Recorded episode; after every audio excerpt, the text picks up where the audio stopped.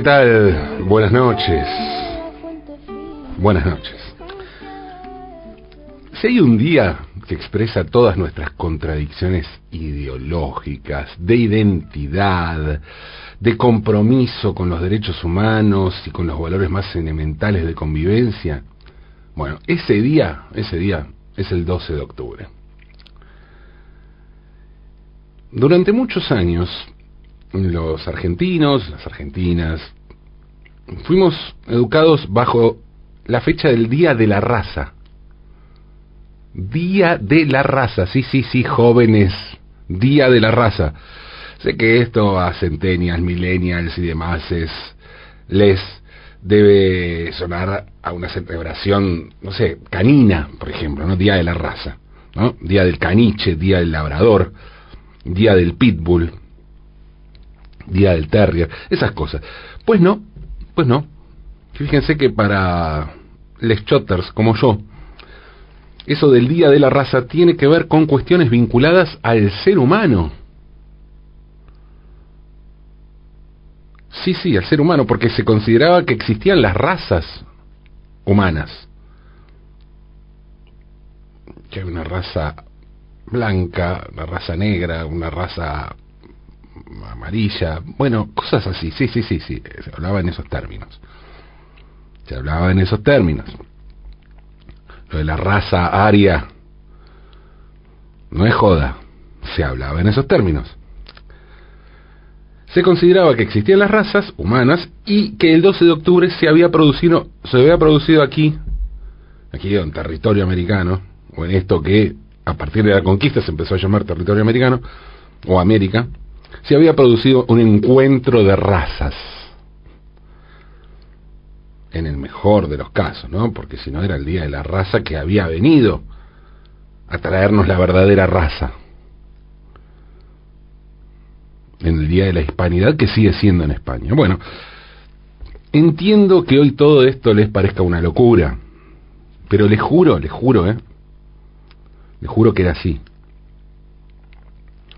Seguramente mucha oyentada Chotter sabrá de lo que estoy hablando. De modo que les pido jóvenes que nos tengan paciencia, paciencia, pues así fuimos criados. Y en esa escuela fuimos educados. Con el tiempo nos fuimos dando cuenta que aquello era una barbaridad, ¿no? Vino la democracia, comenzaron a revisarse algunos conceptos y empezó a verse aquello como lo que realmente fue, un genocidio. Esa idea finalmente se transformó en el Día del Respeto de la Diversidad Cultural, tal como se denomina hoy al 12 de octubre. Día del Respeto de la Diversidad Cultural. Obviamente es necesaria esa nueva mirada, esos cambios en el calendario y en el sistema educativo, porque aquí vivía una población esa población fue invadida por otra y fue masacrada para poder hacerse con sus propiedades. Hasta allí todo claro. Pero eso no termina con la complejidad ni con las contradicciones de la fecha. Hoy podemos respetar la diversidad cultural y celebrar ese respeto. Está todo bien, sí, está buenísimo. Insisto, está todo bien. Pero ¿Qué sigue al respeto que marca el calendario? Porque es sencillo actuar respeto cuando la lengua oficial de un país es la lengua del invasor. Ahora, cinco siglos después de consolidado esto, ¿sigue siendo la lengua del invasor? ¿O ya cambió la cosa? Cuando terminan los ciclos históricos para para determinar que, bueno, las cosas funcionan de otra manera, por más que originariamente o en algún momento haya haya sido así la lengua del invasor. Por otra parte, ¿quién está dispuesto a abandonar esa lengua para volver a utilizar las lenguas originarias? Y hablo de la lengua porque es lo más evidente y sencillo. ¿eh? Las otras cosas que implica el respeto a la diversidad cultural resultan aún más complejas. Obviamente, esa complejidad es utilizada desde el poder para desconocer un respeto que implicaría otro tipo de relación con el medio ambiente, por ejemplo. Entender la relación de los pueblos originarios con la tierra resulta esencial para un asunto clave de la política actual, de la coyuntura de la vida actual, como es el respeto y la forma en que vivimos, en que encaramos la vida con el medio ambiente, ¿no? Hablando de respeto por la diversidad cultural, ¿no? Respeto por el medio ambiente. Sin embargo, nada es lineal en esta vida. Y las opciones políticas no saben de condición de clase, de etnia, de origen, de género, de pueblo o de las cuestiones que definen condiciones de poder. Hace dos años y medio, en Italia, eligieron por primera vez en su historia a un senador negro. Ah, hasta allí una noticia interesante. Hay inmigración africana y eso se ve reflejado en el Parlamento. Tony Iwobi, así se llama este senador, nació en Nigeria y vive en Italia desde que era chico, joven. Se casó con una italiana y desde hace 30 milita en la Liga. La Liga es el partido ultraderechista y xenófobo de Italia, liderado por Matteo Salvini. E Iwobi, este senador negro nigeriano, está en la liga desde su fundación en 1991, cuando era Liga Norte. En una de las manifestaciones previas a esa elección, hace un par de años, Iwobi apareció con una remera que decía Stop Inmigrazione, Stop Inmigración. Insisto, un candidato a senador entonces, que después fue electo senador, negro, de origen nigeriano. Inmigrante, obviamente. Stop inmigración. Por otra parte, en esa misma campaña, el eurodiputado Roberto Calderoli, también de la Liga, calificó como orangután a Cecil Kiange, Kienge en realidad, Kienge, que es, eh, Cecil Kienge es la primera parlamentaria negra de Italia, elegida diputada por el Partido Demócrata. Primera diputada negra fue Cecil Kienge y después eh, Iwobi eh, fue el primer senador, Tony Iwobi el primer senador negro. La elección de, de Iwobi como senador causó tal revuelo que el futbolista Mario Balotelli, negro e italiano, que actualmente juega en el Adana Demirspor de Turquía, publicó el siguiente comentario en su cuenta de Instagram. Dijo, tal vez yo sea ciego o quizás no le hayan dicho que es negro. Y agregó Balotelli, qué vergüenza, con tres signos de exclamación. Bueno, contradicciones, ¿no? Que tienen que ver justamente con esto de lo que hablábamos, de lo que hablamos el 12 de octubre, de lo que hablamos el día del respeto por la diversidad cultural. Claro que si hablamos de contradicciones y de sentimientos ambiguos entre explotadores y explotados, invasores e invadidos, podemos tomar un ejemplo mucho más cercano y trasladarnos a Rauch, en la provincia de Buenos Aires. Friedrich Rauch fue un militar alemán que nació el 9 de agosto de 1790 en Wenheim, en el Gran Ducado de Baden, que actualmente es el estado de Baden-Württemberg, en Alemania. Rauch en su juventud militó en las campañas napoleónicas y llegó a la Argentina el 23 de marzo de 1819. Aquí se transformó rápidamente, obviamente, en Federico, Friedrich, Federico, y enseguida fue asignado a las campañas punitivas que el gobierno de Martín Rodríguez organizó contra los indígenas pampeanos. En esas campañas Rauch secundó a Juan Manuel de Rosas y hasta fue premiado por los pobladores y estancieros de la zona por su extrema dureza y efectividad en la lucha contra los indios. Se lo conocía como el guardián de las fronteras a Rauch.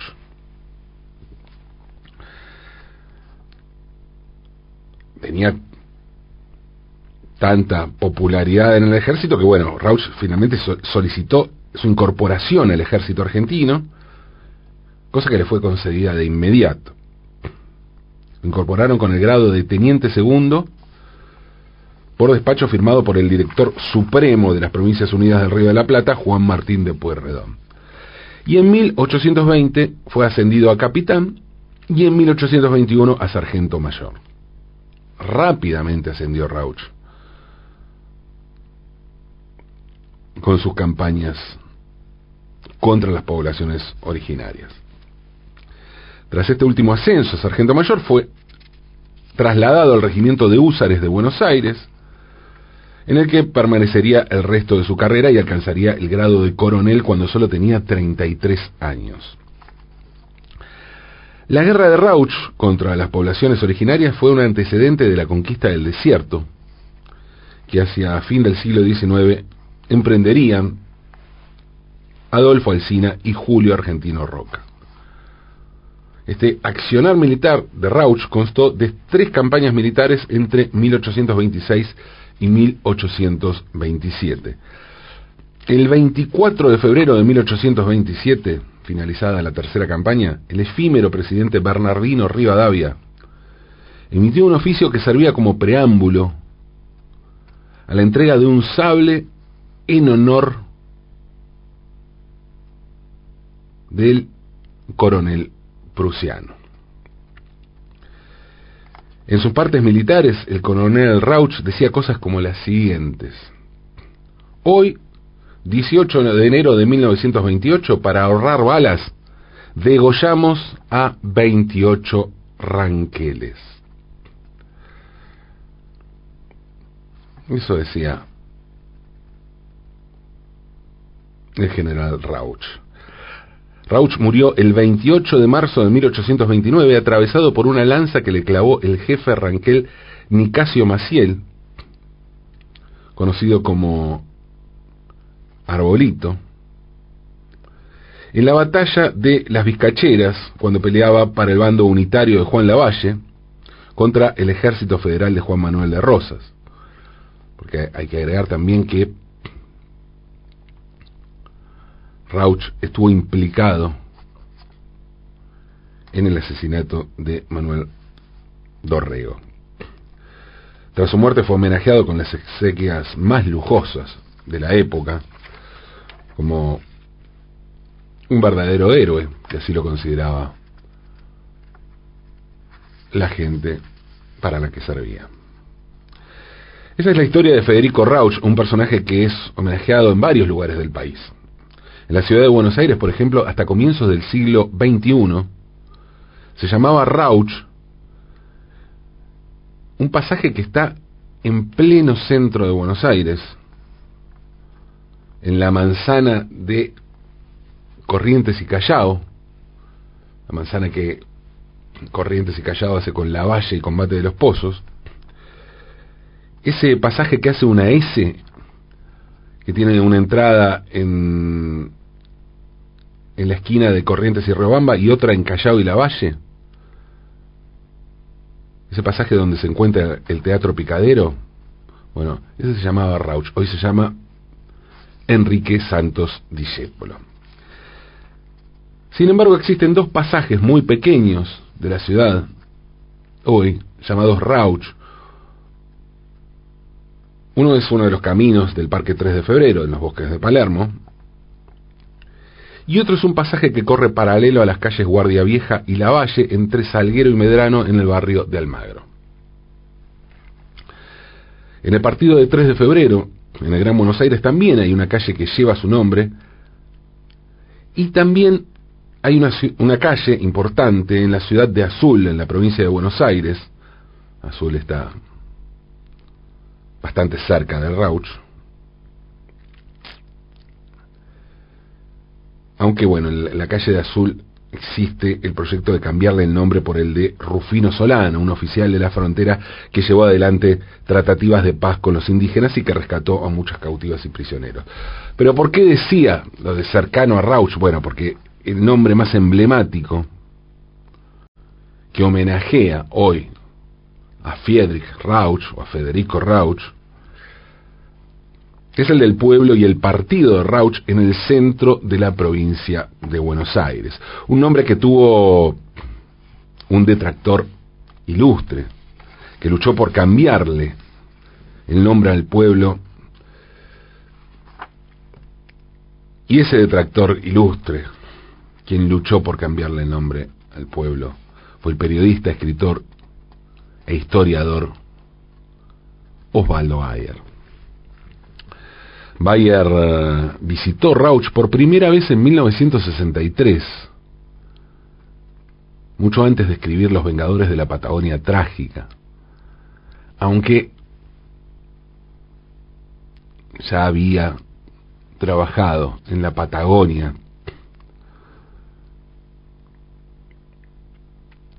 en los primeros periódicos que dieron cuenta de la vida de los pueblos originarios. Y justamente fue eso lo que hizo ese interés de Bayer, lo que hizo que lo convocaran a brindar una conferencia de prensa en el Salón de Actos de la Biblioteca Popular Guido y Espano, justamente de Rauch.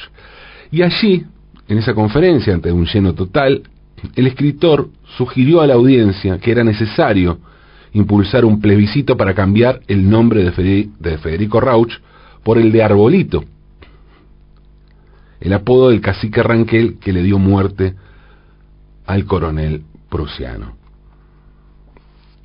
La propuesta de Bayer causó conmoción entre quienes estaban allí, tanto bueno, generó un gran debate en el pueblo,